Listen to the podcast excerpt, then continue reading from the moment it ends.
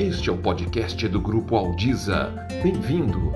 Aqui você encontra informação de qualidade importante para o seu desenvolvimento, a qualquer momento, com qualquer tempo, em qualquer lugar. Podcast Grupo Aldiza na sua plataforma de preferência, pronta para levar informação para você.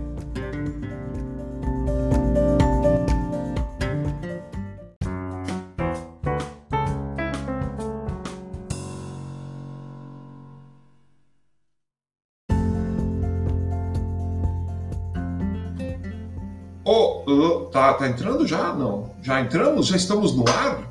Já. Alô, olá pessoal, já estamos no ar. Olha que coisa boa. Estamos aqui numa, num dia diferente, né? Porque normalmente estamos às terças-feiras e hoje não é uma terça-feira. Muito bem. Eu sou Roberto Ravagnani, é com grande alegria que estou aqui junto com o Carlos Silva do Grupo Aldiza para falar com vocês, conversar com vocês bater papo e principalmente hoje tirar dúvidas. É porque hoje nós vamos tratar de um tema muito bacana que nós já temos até falado bastante, né, Carlos? Boa tarde, Carlos. Como é que você Boa tarde, Roberto. Estou bem, e você? Ótimo também, muito bom. Nós já temos falado bastante que é sobre a mentoria, né, Carlos? E hoje nós vamos tirar dúvidas sobre essa história, certo? Sobre essa história, sobre os Sebas. Isto, muito bem. É a hora dos Sebas. A hora do quê?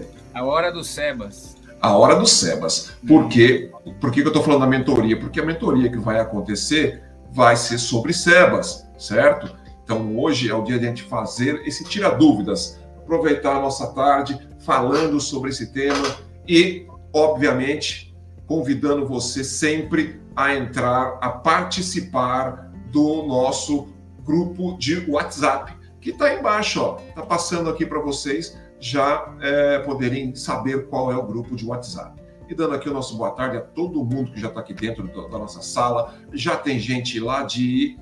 É, da onde tem gente? Tem a, tem a URA, não sei de onde ela é. Tem gente de Joinville. Tem gente de. Da onde mais? Que aqui falou de onde é. Arapongas, no Paraná, e é sempre legal que tem muita gente espalhada pelo país ah, conversando e participando aqui com a gente. Então, Carlos, uma boa tarde, vamos começar nossa conversa. Ah, já vou começar perguntando, nos últimos dias eu tenho sempre feito isso, o Mentoria encerrou, né? Boa tarde, Roberto. Hoje é o último dia de inscrições. Esse aqui é o nosso momento, né, para realmente para tirar dúvidas de quem ainda está em dúvida se vai participar ou não. É, hoje é o último dia, na verdade, assim, hoje não é o último dia de inscrições, hoje é o último dia de inscrições com as condições que existem hoje de preço e tudo mais. Uhum. Porque a pessoa pode perguntar, teve várias pessoas que falaram, ah, Carlos, mas eu vou entrar, eu quero entrar na mentoria em junho. E aí eu falo para a pessoa, você pode entrar na mentoria quando você quiser. Só que a mentoria ela tem um preço fechado de 12 meses. Se você entrar em junho, você vai pagar os 12 meses, mas você já perdeu todo o conteúdo de abril, de maio. Fica gravado, mas você vai perder as lives, você vai perder os networking, você vai perder todo o, o, o, o momento ao vivo de abril e maio, por exemplo. Tá? Então, aliás, aproveitando, o início já está confirmado para o dia 4 de abril, vai ser a primeira live de, de inauguração com o pessoal da mentoria, tá? A turma está fechada, ainda tem algumas vagas. Do ouro, nós temos somente três vagas, pacote ouro. Daqui a pouco eu vou falar um pouquinho dos pacotes, mas nós temos somente três vagas do pacote ouro restantes. Não, não foram abertas muitas vagas, que a ideia é realmente que seja um público reduzido, para que a gente consiga atender a todos, tirar as dúvidas, fazer lives assim, de fato, que a pessoa se, sinta-se monitorada em relação a, ao seu ao seu ao seu cérebro. Então, respondendo objetivamente a sua pergunta, as vagas ainda temos algumas, é, hoje é o último dia para inscrições com as condições que existem hoje, que são os 10% de desconto na anuidade. Então, 10% de desconto na anuidade.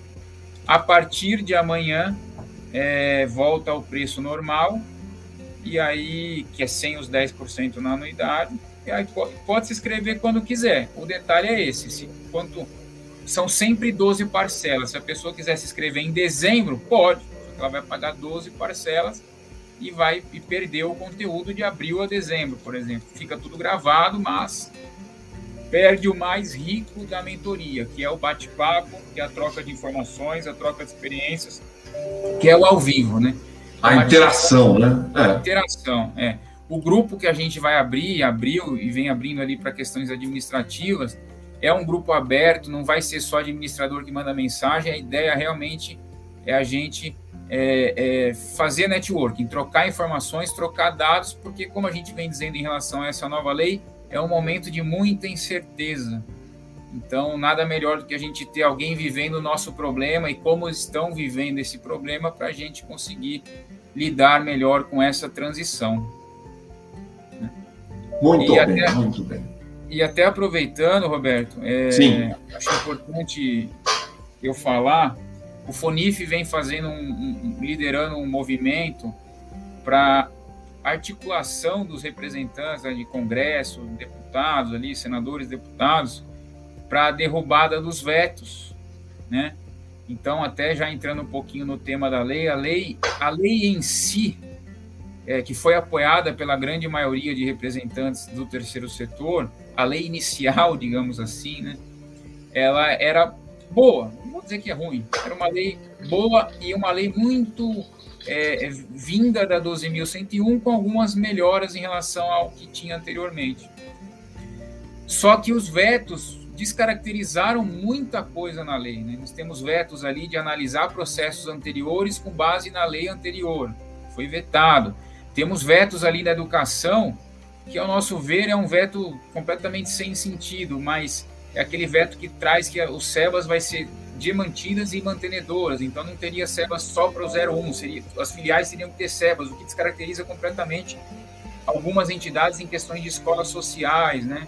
Então, esse, a derrubada desses vetos é fundamental para que se é, é, volte a ter uma lei um pouco melhor em relação ao que foi dito inicialmente. Então, amanhã, inclusive, dia 24, FUNIF e outros representantes vão estar lá no, no, no fazendo força junto ao nosso Congresso para conscientizar a todos da importância da derrubada de vetos. Então, pessoal, quem estiver nos assistindo e puder mobilizar representantes, puder mobilizar deputados, puder mobilizar senadores, mostrar a importância, isso tudo é importante para o setor como um todo. Então, amanhã, dia 24, o FONIF vai estar representando esse movimento. Tem até um release que eles estão tramitando por aí, e é importante que todos tenham conhecimento em relação a isso. Mas então, de forma bem concreta, o Carlos, como é que as pessoas podem ajudar nesse caso? Então, falando com o seu deputado, pedindo para que ele também ajude nesse sentido de derrubar os vetos. Tem algum tipo, outro tipo de mobilização que é possível, Carlos? É, o, o que eu recomendo é o Fonif vem liderando esse movimento, parte desse movimento, né?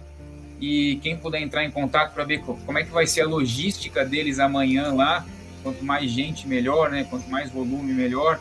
Então, acredito até que é presencial lá esse movimento, quem puder participar.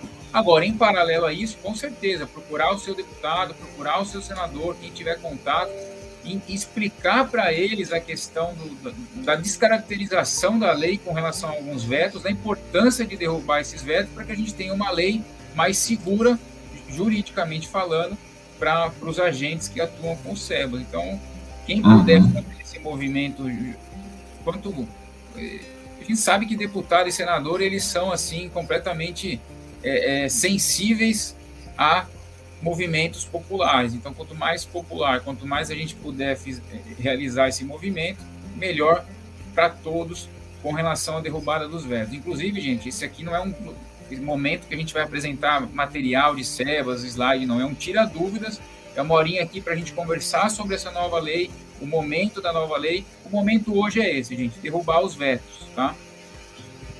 É, quem quiser, inclusive na capa do, do site do Fonif, é, tem já lá uma carta aberta que explica passo a passo cada um dos vetos, o que foi vetado e qual é a justificativa para a derrubada desse veto, tá?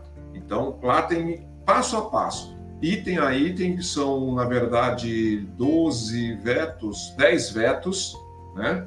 E que ali explica exatamente, bem, com uma linguagem bem clara, o que foi vetado e o porquê do trabalho para se é, derrubar esse veto, tá certo? Bem na capa do site do Fonif. Para quem não sabe, é fonif.org.br. Então esse é o site, é o primeiro título que aparece assim grandão na, na, capa do Fonif é isso, tá? Lá no nosso Instagram também tem o material, tá, pessoal? Arroba Grupo Aldiza, para quem ainda não tá, arroba Grupo Aldiza, tem lá um, um, um, material também sobre isso, tá bom? Muito bom. Chegando então aqui, ó, perguntas. A Fernanda TCM, é, ela dá uma boa tarde aqui para a gente e ela fala a dúvida número um, referente ao artigo 4 da lei que diz que a imunidade não se estende a outra PJ, ainda que constituída e mantida pela entidade. Nesse caso, se refere às filiais também? Acho que é um desses, você tava, acabou de comentar, né, Carlos? Exatamente. Ô, Roberto, só antes de, de responder essa pergunta, uhum. eu, vou, eu vou só. Tem um pessoal aqui perguntando da mentoria no WhatsApp e tal. Eu vou, eu vou falar ah. é, em aspectos gerais como é que funciona, o porquê da mentoria, porque o pessoal também vai pensando, porque, volto a dizer, gente, é só hoje as condições que nós temos hoje, tá? E também quem tiver dúvidas, que é, é realmente agora é o momento de fechar a turma. Por que, que nós pensamos nessa mentoria do SEBAS, gente? Por que, que ela existe? É, muitas entidades que ainda têm dúvida com relação ao SEBAS, as dúvidas não são dessa nova lei que existe. As dúvidas ainda são da Lei 12.101, porque muito dessa nova lei veio da Lei 12.101. Então a gente chegou à conclusão que as pessoas ainda precisam assimilar o modus operandi de fazer filantropia segura, fazer filantropia estratégica, né? E, e, não é porque veio a nova lei. Muito das dúvidas que vêm para a gente hoje, elas são é, é, nascentes do modus operandi que provavelmente vai vigorar por muito tempo o jeito de fazer sebas hoje em dia. Então a gente falou, gente, é, se desde 2009 ainda tem gente que tem dúvida em relação à Lei 12.101, que confunde conceitos em relação ao decreto que tinha anteriormente, eu acho que a gente precisa pensar num plano para deixar, que é o slogan da mentoria, deixar sempre todo mundo na mesma página do SEBA, né? Por que na mesma página? Como a gente vem também dizendo, o SEBAS, gente, ele tem a lei que saiu agora. Essa lei ainda vai ser alterada, tem um veto, tem uma porção de, de mudanças que vão acontecer nela, como aconteceu na 12.101. Da lei vai vir o decreto. Do decreto virão portarias dos ministérios, né? E, as, e das portarias virão interpretações dos ministérios que acontecem a cada mês, digamos assim, né? a Márcia, que trabalha com nossos Sebas aí é, é, sempre, ela, ela praticamente toda semana tem uma novidade em relação às análises. Então a ideia da mentoria é deixar todo mundo nessa mesma página. O que vem de novo? O que o Ministério está analisando? Qual é a nova interpretação? Saiu um novo sistema?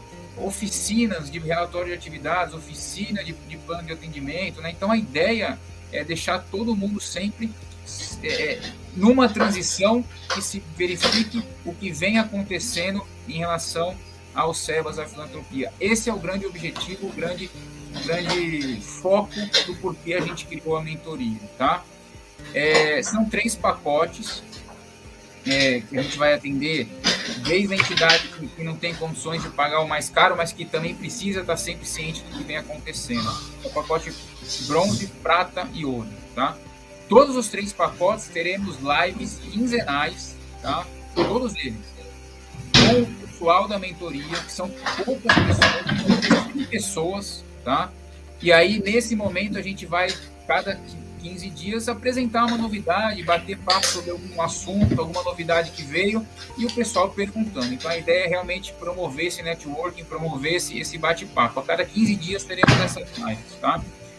Uma vez por mês a gente vai fazer live com os grupos separados. Então, uma vez por mês a gente vai pegar só o pessoal do bronze e reunir, só o pessoal do prata reunir, só o pessoal do bronze, do ouro reunir, para que a gente tire dúvidas específicas de cada grupo. E aí o ouro, como tem menos pessoas, fica mais fácil de quem está ali tirar dúvidas. O prata e por aí vai, tá? Então a gente vai se reunir para tirar essas dúvidas. É, o, todos os três pacotes têm isso, tá? Qual é a diferença do bronze, do prata e do ouro? O ouro, além de todas essas lives, a gente incluiu um diagnóstico dos SEBAS da entidade. Tá? Então a gente está montando um checklist da Audito com a Monela Advogados, trabalha em parceria com a Monela Advogados, montando um checklist para a gente avaliar três grandes pilares. O SEBAS passado da entidade, qual é a situação, como é que está. O SEBAS atual, em relação a uma transição, o que é importante, o que, tem que ser feito, né? A cronologia da entidade, né? e também um, como se fosse um, uma auditoria do artigo 3 que são artigos de imunidade e de isenção. Então, parte contábil, parte obrigações acessórias.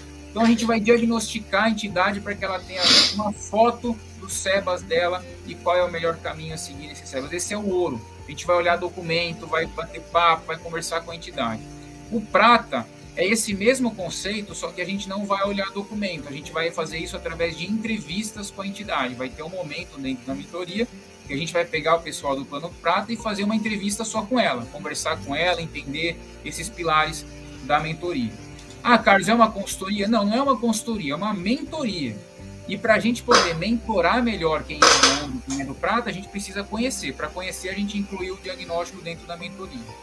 Tá? É, então, são esses três pacotes. Eu já vi que tem gente perguntando como é que faz para participar. Eu vou, eu vou passar daqui a pouco o link aqui da landing page que tem. Lembro, até a meia-noite de hoje esse link vai estar funcionando, que é 10% de desconto na anuidade. Então, o ouro de 2.000 sai por 1.800, o prata sai de 1.500 por 1.350 e o bronze sai de 300 por 270 só até hoje à meia-noite. Depois passa para o preço normal pode entrar quando quiser, só com esse detalhe de não perder o timing do grande ouro dessa mentoria, que é o networking, que é a conversão, tá? Feito isso, vamos às perguntas, né? Vamos lá, tem bastante coisa aqui. O Vanderian Falcão, ela, ele pergunta aqui sobre como participar da mentoria. O Carlos vai colocar o, o link da landing page e também do grupo de WhatsApp. O grupo de WhatsApp está passando aqui embaixo, viu, Vanderlan? Aqui, ó, dá uma olhadinha. Cadê minha câmera? Aqui, eu não consigo ler minha câmera. Cadê? Aqui, ó, ó, ó, ó, ó, ó o grupo de WhatsApp aqui, ó. Aí, ó. Vai lá e entra lá. Muito bem. Vamos começar então da primeira, que por um grande acaso é da Fernanda e ela fala exatamente sobre o primeiro veto que pode, ou melhor, que desejamos que seja derrubado, né? Que é o artigo 4 que diz sobre a imunidade que não se estende para outra PJ. Ela está, ela está se perguntando se diz respeito às filiais também. Tá. Esse artigo 4 Fernando, é o artigo que dá segurança para a gente, inclusive, de que o veto que foi feito na educação é um absurdo, tá? Por quê? Porque o artigo 4 fala que a imunidade ela é da pessoa jurídica. Uhum. Quando ele fala pessoa jurídica aqui, é o 01, é a entidade como um todo, é o SEBAS da entidade, inclusive abarcando as filiais. Então não existe SEBAS para filial, ninguém vai conseguir tirar um SEBAS para filial 02 ou para filial 03 ou para filial 04. Ou você tem o SEBAS para todo mundo, que é o CNPJ como um todo. Ah, mas eu tenho atividade meio. Ah, mas eu tenho uma atividade cultural se você se enquadrar nos requisitos do SEBAS, o seu SEBAS vale para tudo, tá? Não uhum. existe SEBAS de filial. A grande controvérsia do veto é justamente essa, porque o veto, o, lembra, o veto não é texto de lei. Só que tem gente no Ministério da Educação que está querendo trazer o conceito do veto para dentro da lei. A lei só vetou. Ela, ela, a, a, lei, na verdade, falou, tirou aquela parte que fala que a, a, a imunidade é para as mantidas e mantenedoras, mas ela tirou ela não escreveu que não é, é só da mantida, ela só tirou. Só que o texto do veto já está trazendo esse tipo de polêmica. Então, para não ter qualquer dúvida que já vem, vem vindo nas discussões do Ministério da Educação, principalmente, eles querem tirar o veto para que volte o texto e corrobore o que está no artigo 4 porque daí é interpretação, né, Carlos? Daí passa a ser interpretativo o negócio e pode vir qualquer coisa, né? Eu não diria nem que é interpretativo, porque o quarto ele é muito direto em relação ao, ao CNPJ 01. O problema é que o texto do veto faz as pessoas é, é, refletirem sobre ah. quem tirou aquele texto, então é, se aplica a mantenedoras e mantidas. Tem que ter um celas para cada um, e não é. Né? E, e, o nosso medo era esse, era que as pessoas pegassem, em especial os ministérios, e o Ministério da Educação vem fazendo essa reflexão, entendesse o veto como se fosse o entendimento de que tem que ter um SEBAS para mantida e, e mantenedor. E não é. O próprio artigo 4 como ela coloca, corrobora isso. Aproveitando a pergunta dela, gente, uhum. não existe SEBAS da educação, SEBAS da saúde e SEBAS do social. Tá? Existe SEBAS e é concedido por algum ministério no qual você é preponderante. Então não tem a opção de, ah, eu tenho, eu tenho uma escola e tenho um hospital. Ah, eu quero só os SEBAS da educação, do, da saúde eu não quero. Você não tem essa opção se estiver dentro do mesmo CPJ. Se você tiver saúde e tiver educação, você tem que cumprir os requisitos da. O que vai determinar quem vai te dar os SEBAS é onde você tem mais despesa que é só uma determinação por quem vai te certificar e não que o é só daquela área, entendeu?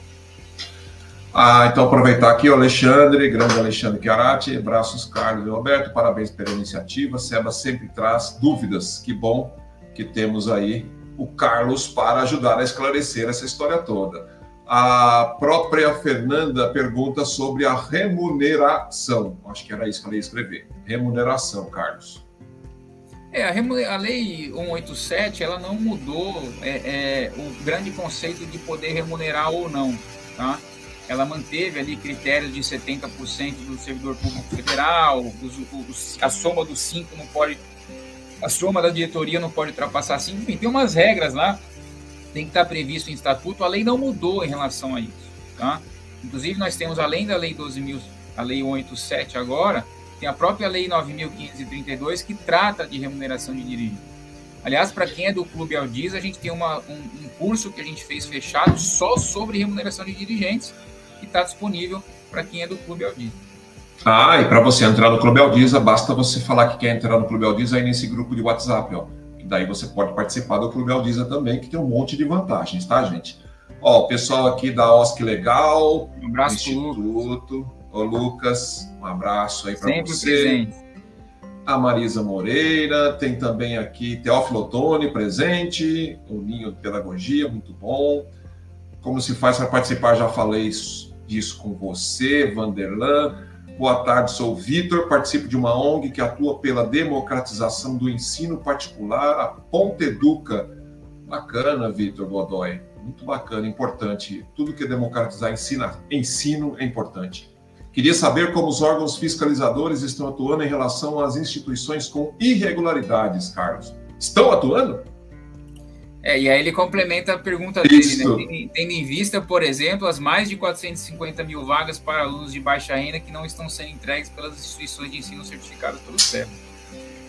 É, eu, não tenho, eu não tenho esse dado de, de, de 450 mil que não está sendo entregue. O que eu posso assegurar é que realmente existe tanto existe que tem vários processos de SEBAS indeferidos ao longo do processo. Eu diria que mais de 50% de processos que o Ministério analisa, em especial da educação, são indeferidos. Né? Isso mostra alguma fiscalização em relação às entidades. Tá? Eu acho que é legal, né, Carlos? Porque daí, na verdade, é o seguinte: ao invés de ter uma fiscalização na ponta da linha, ou seja, ah, vou lá ver se na escola está dando as bolsas e tal ele espera o cara renovar o Sebas. Na renovação, ele fala: bom, você tem que provar o que você está fazendo, senão, até logo, meu amigo. Exato. E, e além, é, então, é, até na lei era previsto, né, você ter situações em loco de Ministério da Educação analisando. O problema é que eles não dão conta nem de analisar o, o, o a distância, o processo é. assim, aí em loco. Existe sempre movimento, gente, de, de, de Ministério Público, Receita Federal, pontuais em relação quando sai algum tipo de escândalo de bolsa do ProUni foi dado para pai com barco, sempre sai matérias desse tipo. É, é, vira e mexe e sai. Aí vai lá o Ministério Público, Receita Federal atua, faz um tipo de fiscalização, pega alguns casos realmente estranhos Então a fiscalização é muito no sentido de renovação do SEBA. Existem os processos de supervisão, que são processos independentes da época da renovação. Você tem supervisão de, de, de ministérios em relação a, Não é minha época de renovar, eles fazem algum tipo de supervisão fora do, do momento. O Ministério da Saúde faz muito isso. Então, é, é, digamos que vem tal qual as entidades e tal qual a própria filantropia no Brasil, a fiscalização vem evoluindo junto. Bacana. O Argemiro está dizendo aqui, agradeço pelas palestras, sempre muito profícuas ao segmento. Obrigado, Argemiro, pela sua participação. Tem pergunta aqui da secretária, da secretaria da ABF. O artigo 18, terceiro, é, é, artigo 18, inciso terceiro, sobre as instituições que prestam serviços gratuitos mediante convênio com poderes públicos. Poderiam me explicar mais sobre esse entendimento? É, com relação às entidades que têm convênios públicos. É... Desculpa. É, instituições que prestam serviços gratuitos mediante. Tá. O que acontece, gente? O, isso principalmente acontece muito com creche. Né? É, tem a creche, geralmente a creche recebe os alunos da própria prefeitura, não faz, não tem nenhum processo de seleção, porque questão de educação universal, tal, você recebe o aluno e aí você não, não tem o processo seletivo, né?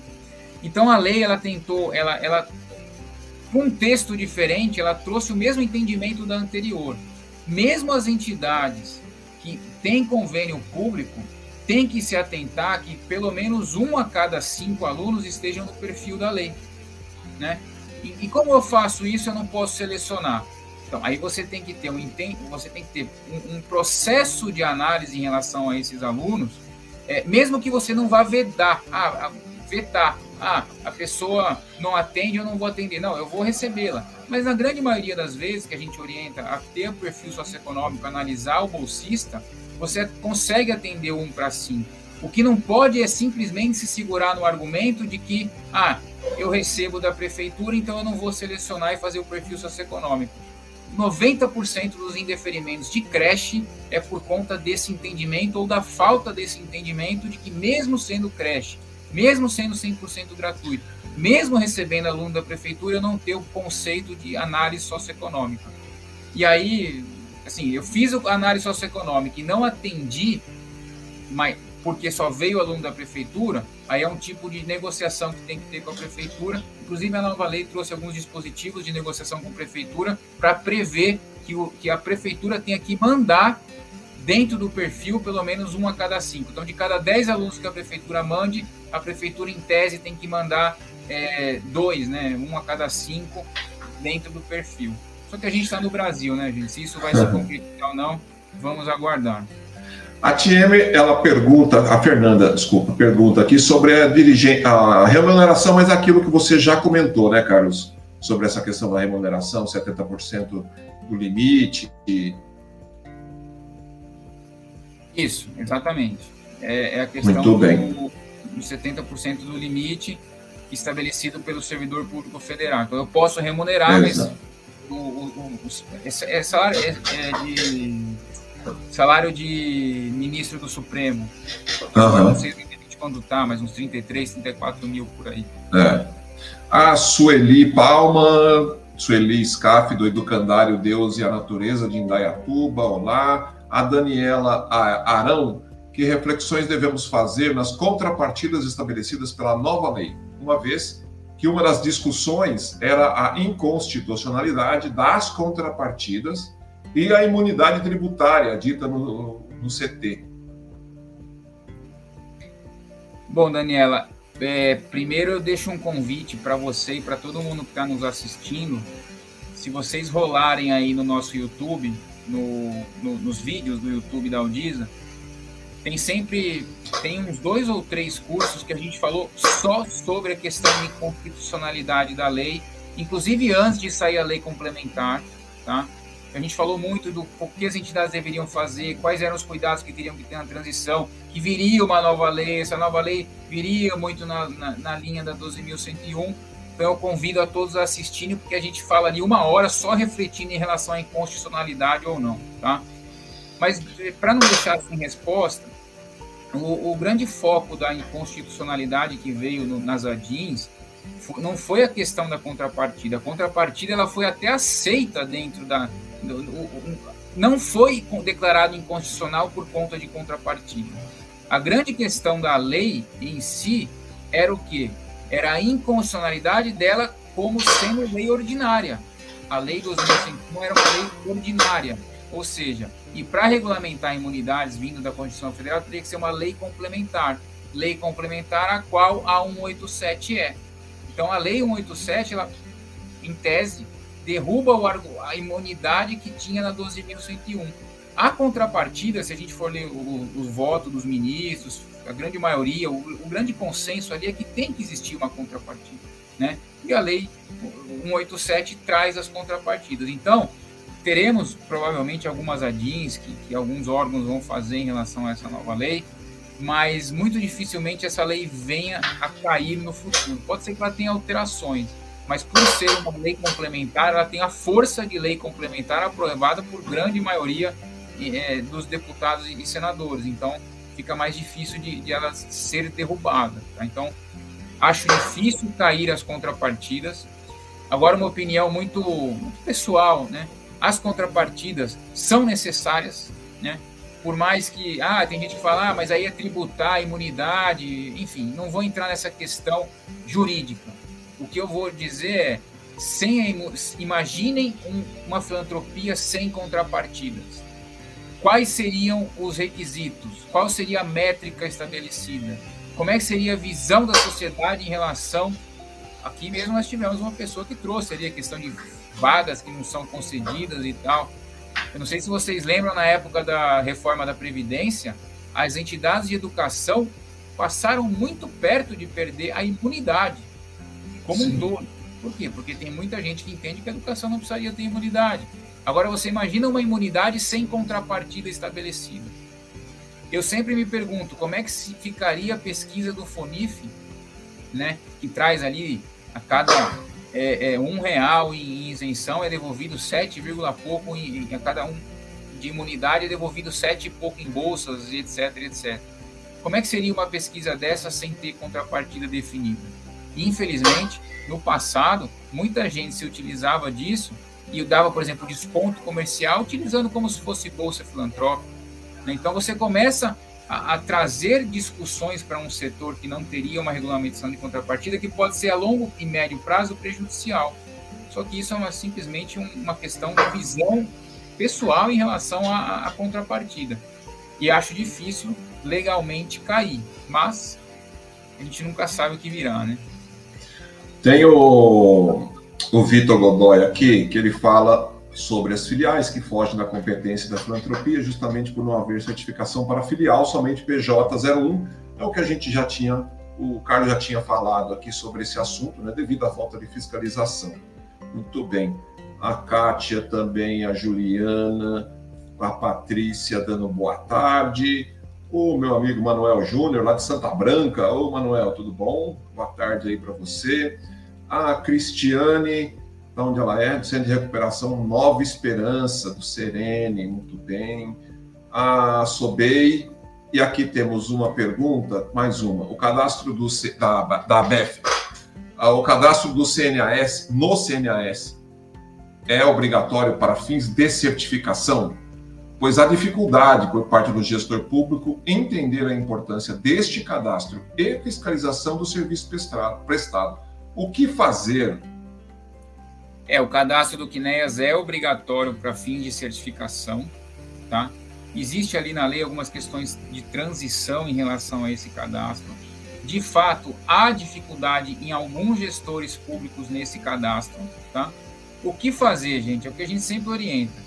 O que vocês não devem fazer é, ah, o gestor tem dificuldade, então não vou, eu vou culpar o gestor.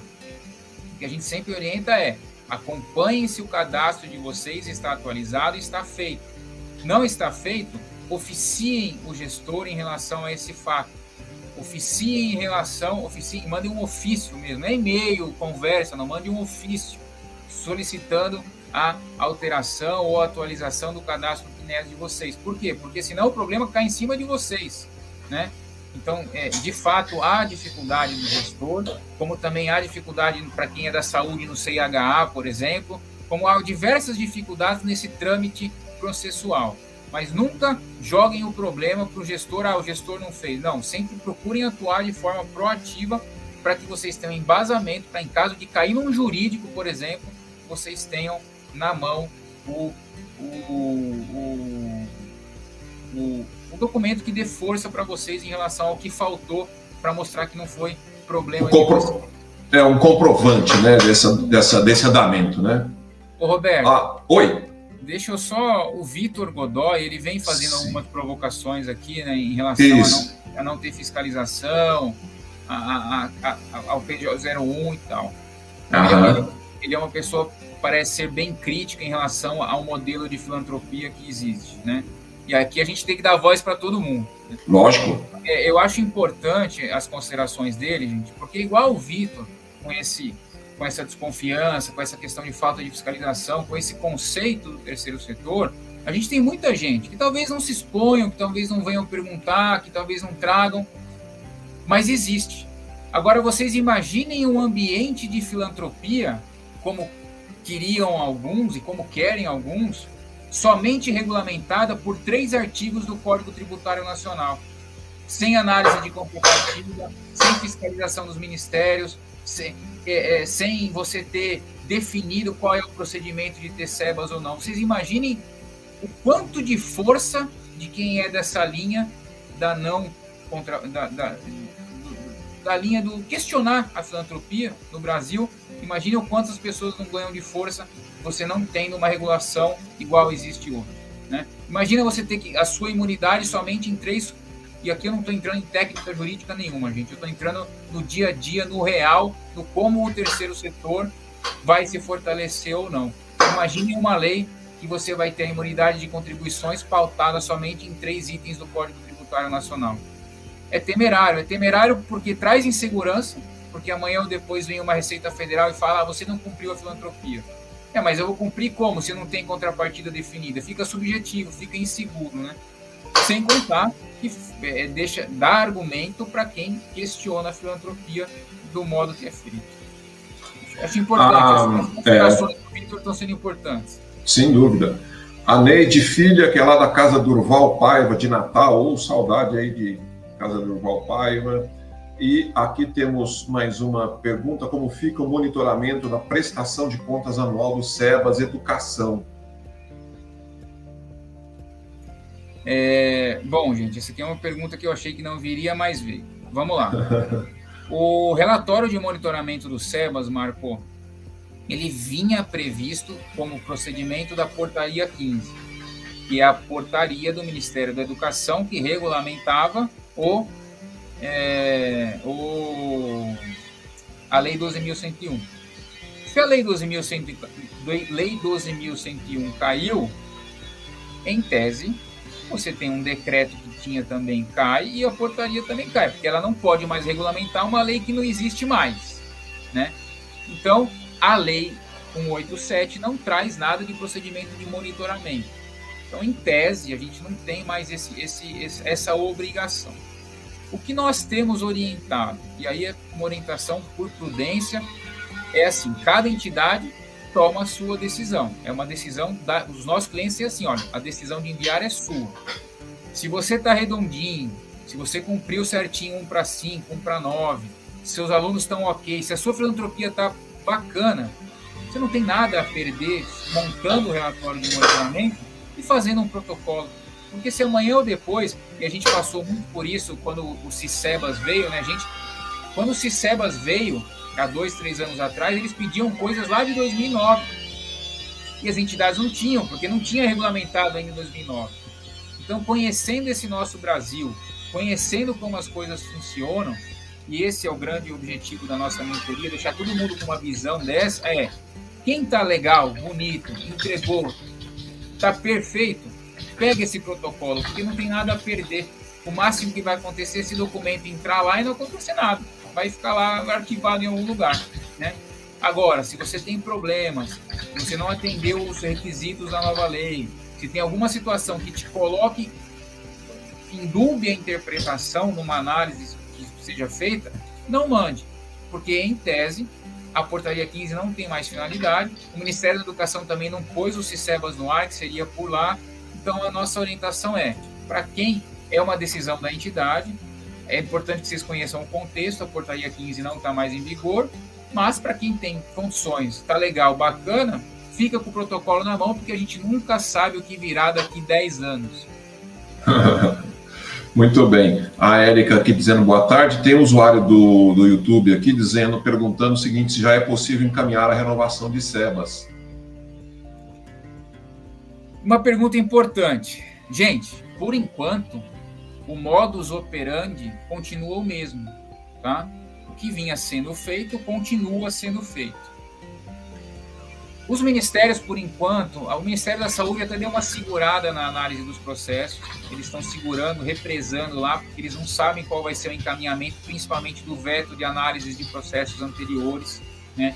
Então eles deram uma segurada para ver como é que vai caminhar essa questão da nova lei. O Ministério da Educação ainda vem analisando, mas ainda vem analisando da forma anterior, tá? Para processos anteriores. Então, rara, tivemos poucas entidades que deram entrada no processo de SEBAS com essa nova lei. Pouquíssimas entidades. Tá? Então, o nosso, o, a lei ela traz no artigo 40, deixa eu só confirmar se é o 40, é no artigo 40, ela traz no parágrafo 1 que a validade dos certificados vigentes, cujo requerimento de renovação não tenha sido apresentado até a data da publicação da lei, fica prorrogado até 31 de dezembro do ano subsequente ao fim do prazo da validade. Então, em tese, para quem não apresentou o processo até a data da publicação 17, o processo dele vai ser prorrogado. Tá? Então, vai prorrogar o prazo por mais um ano. Então, por exemplo, eu tinha um processo que vencia em 31 de dezembro de 2021, por exemplo, né? E até o dia 17 eu não tinha dado entrada. E aí eu deixei para dar entrada entre 17 e 31. Se eu der entrada, é, depois, né, em tese, esse meu processo vai ser prorrogado. Ou seja, vai valer até 31 de dezembro de 2022. Só que a gente orientou a quem não. A, a época orientou as entidades a entrarem. Por quê? Mesmo que fosse prorrogado, a gente orientou as entidades que tinham ali entre 37 e 31 a entrar. Por quê? Porque a gente não sabe como vai ser essa prorrogação. Se vai ser automática, se não vai, se vai sair uma portaria geral, se eles vão entender, como é que eles vão entender essa prorrogação. Então, na pior das hipóteses, entre com o processo, na, na, entre com o processo na sua cronologia anterior. Tá? E fique atento aos desdobramentos dessa questão de prorrogação. Por quê? Porque se você der entrada antes de 360 dias do final da validade próxima que você vai ter, o seu processo vai ser arquivado porque ele foi antes de 360 dias. Aí você vai entrar com outro, tá?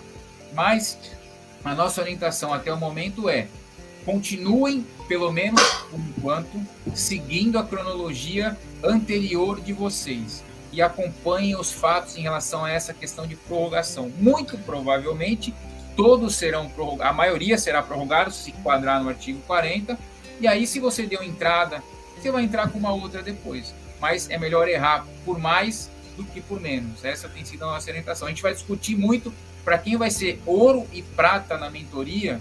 A gente vai discutir muito essa questão de cronologia, quando entrar, espera um pouco, entra agora. Então a gente vai falar muito disso na mentoria que eu acho que é um, acho que você já respondeu também para a Thaís e a Alane sobre isso, né? Que é exatamente o artigo 40, a prorrogação, essa prorrogação irá até dia 31 do 12 ou de 23, de 22 ou 23. Tudo depende de quando que entrar, né, Carlos? É isso, né? É, então, foi, foi exatamente é. o que eu respondi agora, né? Com o artigo 40, em tese vai haver uma prorrogação, tá? Essa prorrogação, gente, é para aqueles requerimentos de renovação que não tenham sido apresentados até a data da publicação da lei. Para quem apresentou depois da lei, é, dependendo do, do, processo quando sair, não tem a renovação. Então, cada caso é um caso. Uhum. Não vou me arriscar aqui a responder ninguém pontualmente, por quê? Porque eu não estou vendo o documento, eu não estou vendo qual foi o protocolo de vocês. Às vezes, uma informação errada, a gente dá aqui uma informação um prazo errado para cada entidade, mas é importante cada uma se atentar aos seus prazos. Tá? O, o Douglas, lá da Cruz Azul de São Paulo, ela diz, ele diz o seguinte: a entidade que atua em duas áreas, por exemplo, saúde e educação, a contabilização dos 20% na imunidade, do artigo 17 da 187, deve ser sobre os valores da área de saúde ou de todas as áreas de atuação? Bom, Douglas, primeiro, é o Douglas da Cruz Azul. Primeiro, é. A Cruz Azul está no nosso pacote ouro. Com certeza nós vamos avaliar a situação, a sua situação pontualmente. Mas para responder, os 20% que eu estou entendendo é os 20% do artigo 17, que é o da. da 187. Saúde, né? Isso. Deixa eu só confirmar aqui. Infelizmente a minha cabeça ainda não é capaz de suportar os, todos os artigos, mas ele está falando dos 20% do artigo 17. Em tese, os 20% de, de saúde é 20% sobre a saúde não engloba as receitas da educação por conta de segregação, tá? Então, hoje, pelo menos o entendimento até então era que 20% é sobre valores da saúde, não se confundindo o total da educação no caso, tá? Muito bem. Tem a ABF novamente aqui sobre o relatório de monitoramento do MEC a ser enviado agora em abril. Ele deve seguir consolidado com as áreas de atuação? Essa é a primeira pergunta ou posso encaminhar a informação somente relacionado à educação? Somente à educação. Então, para quem é de educação, você monta um relatório de monitoramento em relação à educação, ou seja, relatório de atividades, peças contábeis. As peças contábeis são do geral, consolidado, mas o relatório de atividades é da educação. Muito bem. Margarete Clemente, dando boa tarde aqui também, dizendo que sempre muito bom estar aqui com vocês. Obrigado, Margarete. Tem os, o Manuel Sanes, que diz sobre a abertura de uma filial com objetivo comercial. É só para assistência social? Uma farmácia externa numa entidade de saúde não se enquadra? É, eu. Pergunta dele, não, não entendi muito bem, mas assim, é, gente, eu vou aproveitar a pergunta dele para falar de atividade meio, tá? A lei complementar, ela trouxe a permissão de praticar atividades meio. Então você tem no texto da saúde e no texto da assistência social a permissão para se praticar atividades meio, desde que os resultados auferidos por esse meio seja revertido ao fim. Então você trouxe essa permissão expressa na saúde e na, e na assistência social. Importante aí, segregar contabilmente. Eu tenho que segregar, por quê? Porque eu tenho que saber o resultado daquela minha atividade meio, tem que ser superavitário, e eu, segregado no meu balanço, consigo demonstrar que aquele resultado superavitário é revertido para o meu fim, seja através de ações, seja, enfim. Contabilmente, você necessita ter essa separação para você cumprir a lei em relação à demonstração dos requisitos da, da, da atividade médica. Tá? Então, vocês viram, eu falei que a lei permitiu a prática dessas atividades. Mas, Carlos, e a educação? A educação não veio escrito esse, esse texto. Então, não pode? É arriscado, tá? a questão da atividade meio na educação. Como eu digo, gente, a educação ela tem todo um contexto é, é, é de, de, de, de, conceitos ali que talvez a educação nem tivesse que estar na imunidade, enfim, tá? Mas não veio esse, esse não veio não quer dizer que vedou, quer dizer que não veio, tá? É, é, é diferente. Agora, com relação ao SEBAS, quais são os cuidados que eu tenho que ter? o poder fazer atividade meio não quer dizer que eu posso gastar mais na atividade meio. Na assistência social, por exemplo, eles analisam as despesas. Se eu tiver mais despesa de atividade meio, 51%, por exemplo, da soma de atividades meio e 49% do fim, eles vão indeferir porque eles vão pelo critério de preponderância e aí a sua preponderância é numa área que não é da 12.101, então eles indeferem tá? Eles fazem isso baseados em pareceres que eles têm do Conjur lá no Ministério da, da Assistência Social. Então eles indeferem. Por quê? Porque eu gastei mais na atividade meio. Então, a lei permite, mas ela não dá segurança em relação a gastar mais na atividade meio em relação às outras três áreas da saúde, da educação e do social. Então, o Manuel perguntou: abertura de uma filial com objetivo comercial pode para assistência? Pode para assistência. Na saúde, como eu disse, também permitiu. Tá? Uma farmácia externa? Pode. Só tem que tomar cuidado com relação à questão de despesas. Eu não posso ter mais despesa em áreas da atividade meio do que nas atividades fim. E lógico, toda vez que eu tiver uma atividade meio, cuidados com obrigações acessórias, cuidados com toda a questão comercial em si da atividade meio. Tá? Muito bem, Carlos, nós não vamos conseguir responder tantas perguntas, nós estamos chegando no nosso limite, temos quase 130 pessoas participando nesse momento, isso é muito bom, muito obrigado.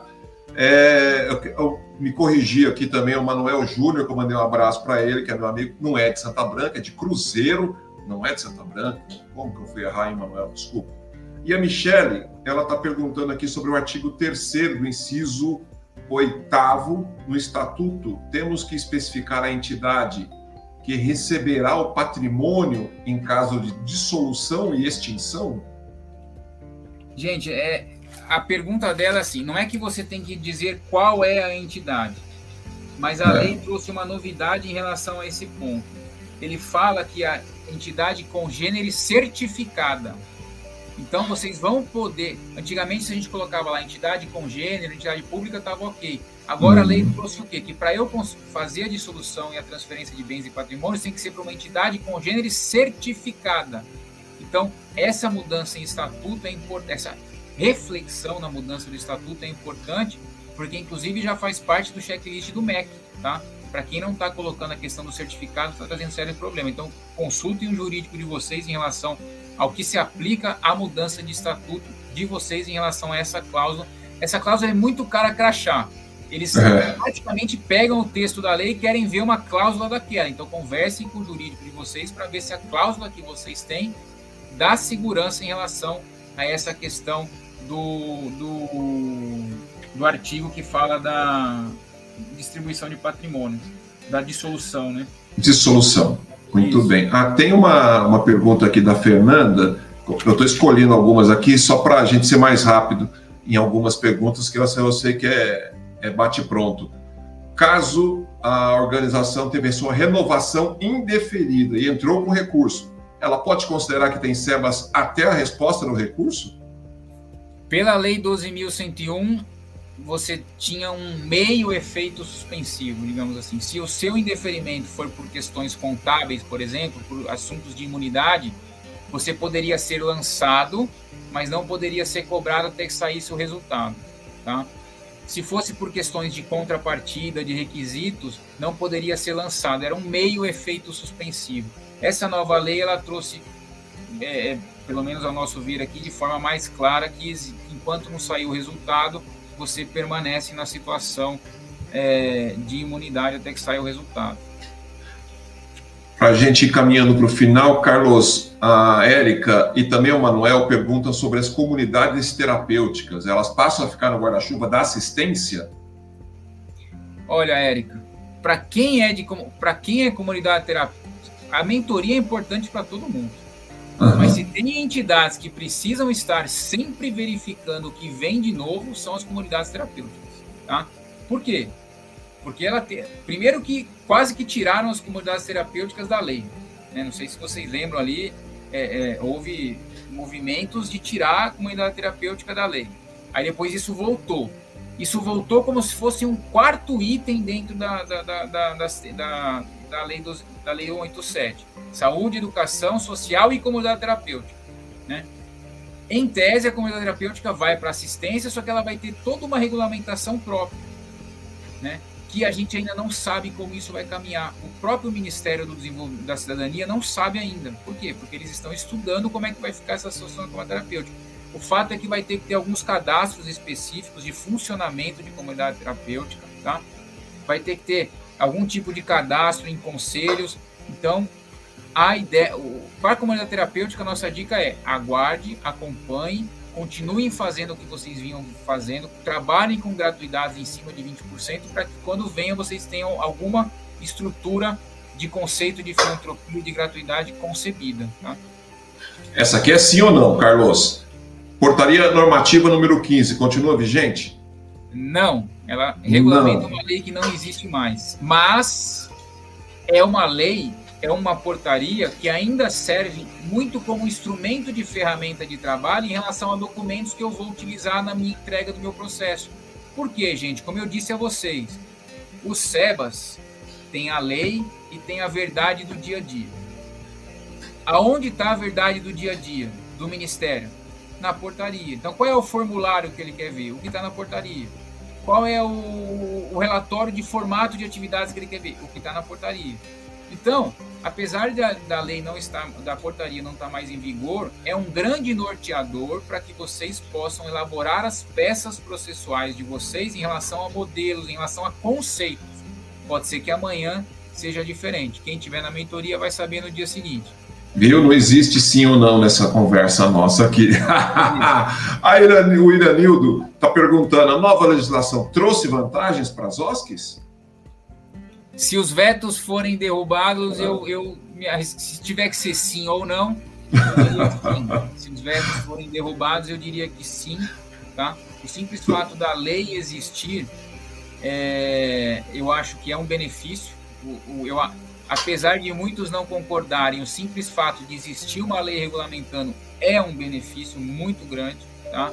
Imaginem a filantropia toda do Brasil constituída sob três artigos do CTN. Seria lindo para quem, ah, lindo, fica mais fácil ter a imunidade.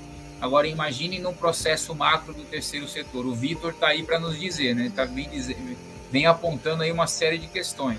É, muito. Eu diria que o simples fato dela existir, sim, os vetos deram uma descaracterizada na lei, mas se derrubarmos os vetos, é uma lei que trouxe benefícios é, em relação a prazo, em relação à transição. Está 100%? Não, ainda tem muita coisa a ser melhorada que pode ser vir em regulamento. Mas ela trouxe, por exemplo, derrubou a oferta na saúde, aceitou na saúde o, o instrumento congênere como uma declaração, por exemplo, que anteriormente não tinha a, a, educação tentou regulamentar essas questões de convênios e tal, talvez não resolva 100%, mas pelo menos traz algumas questões ali de convenção coletiva, de qual é o período que é o óleo bolso. Então, ela, ela, se os vetos caírem, vai ficar legal. Ainda podendo melhorar, mas legal. Muito bom. E a última pergunta para a gente poder terminar o nosso tempo aqui hoje. Quem tem processos é usuário do YouTube, é, quem tem processos de renovação já protocolado e não teve ainda a resposta, deve protocolar outro ou esperar a decisão? Sigam, gente, foi o que eu falei na resposta anterior. Até que saia a questão das, das, das prorrogações do artigo 40, tendo resposta ou não, sigam o fluxo de vocês. Então, por exemplo, meu processo vence, venceu agora em 22 Vamos supor que passe 23, passe 24, chegue em 25, não saiu nada e nem foi aprovado o meu. Lá em 25 você vai entrar de novo, independente de ter resposta ou não. Se vocês não entrarem, vocês vão ficar intempestivos no próximo processo, porque quando o processo sai, ele dá a validade para você do anterior, três anos para frente. Se você não tem um protocolo nesse período, você fica intempestivo. Muito bem. Gente, então, bastante, muita coisa. Tivemos em alguns momentos aqui mais de 130 pessoas participando. Que bacana, que bom. E, e que desafio, porque vocês estão percebendo que o SEBAS é algo realmente que tem que ser olhado com cuidado, tem que ser estudado e tem que ser acompanhado. Portanto, se você ainda está na dúvida se precisa ou não da mentoria, Aí agora acho que hoje você teve uma ideia pequena de que sim, né? Eu vou arriscar dizer que sim, você precisa. Como fazer parte? Entra lá no link, o tá aqui tá dentro do, do nosso chat aqui de conversa.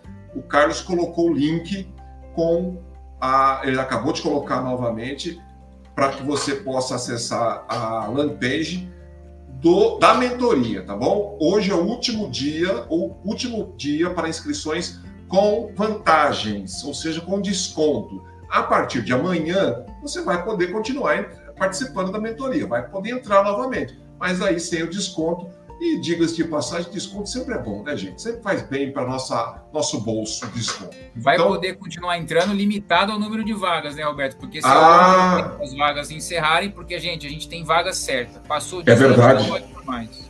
É verdade, é verdade. Na, na, no ouro, por exemplo, só tem três vagas, né? É isso. Só mais três vagas. Então, por favor, né, gente? Então não é uma questão de tempo só e de dinheiro. É também uma questão de oportunidade, tá certo? Já me dizia um velho conhecido que oportunidade é um bicho peludo que, na frente e liso nas costas. Depois que passa, é difícil pegar, tá certo? Ó, entra aí no, no grupo de WhatsApp para você ficar atento a todas as novidades que chegarem se você tiver dúvida, entra no grupo de WhatsApp, manda dúvida por lá. Para participar do Clube Aldiza, entra no grupo de WhatsApp, pergunta como participar, que você vai receber todas as suas respostas aí, em horário comercial, tá, gente? Pode ficar tranquilo. Esse grupo de WhatsApp não fica mandando notícia e coisas à tarde, não. Bom, de noite, madrugada fora.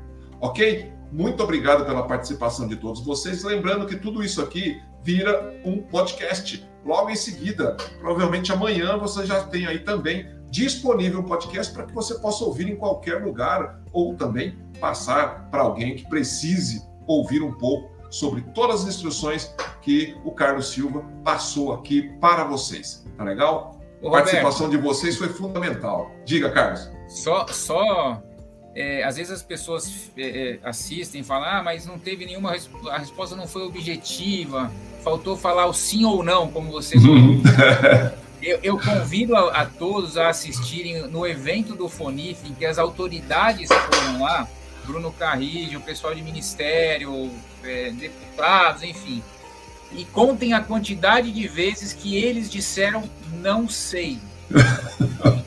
Por quê, gente? Porque ainda estamos em um momento de mudança, em um momento de transição, em um momento que as coisas vão se colocando aos poucos nos seus devidos lugares.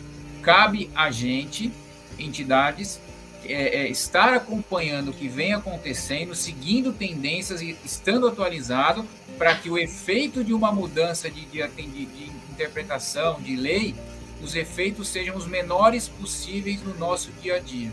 Então, acho que esse é o grande recado e esse é o grande objetivo da mentoria: diminuir as incertezas, face às incertezas que são inevitáveis ao nosso dia a dia em relação a esse momento da filantropia. Tá? Muito bem. O Vitor está te chamando para tomar um café e bater o um papo, viu, Carlos?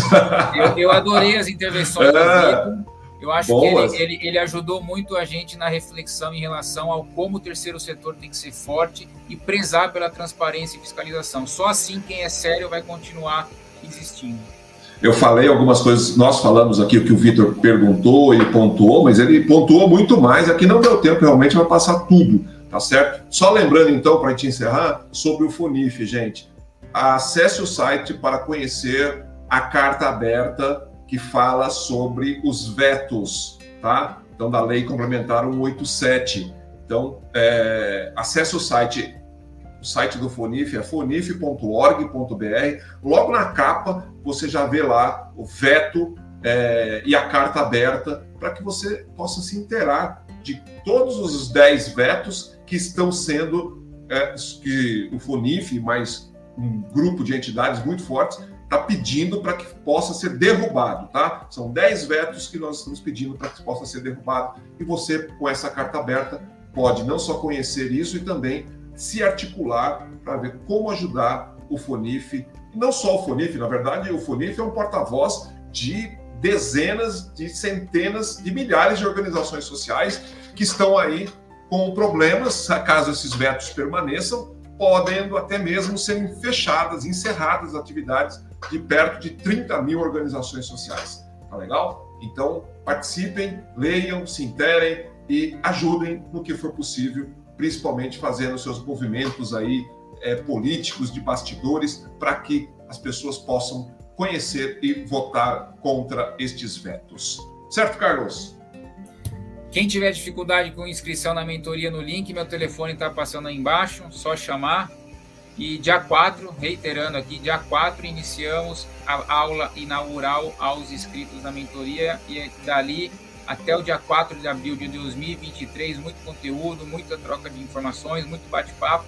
espero que já regulamentados e funcionando bem.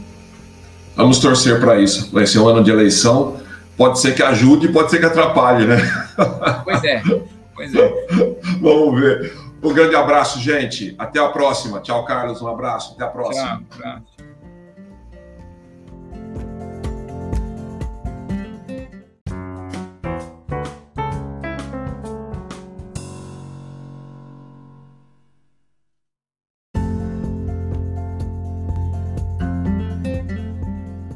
Este foi o podcast do grupo Aldiza.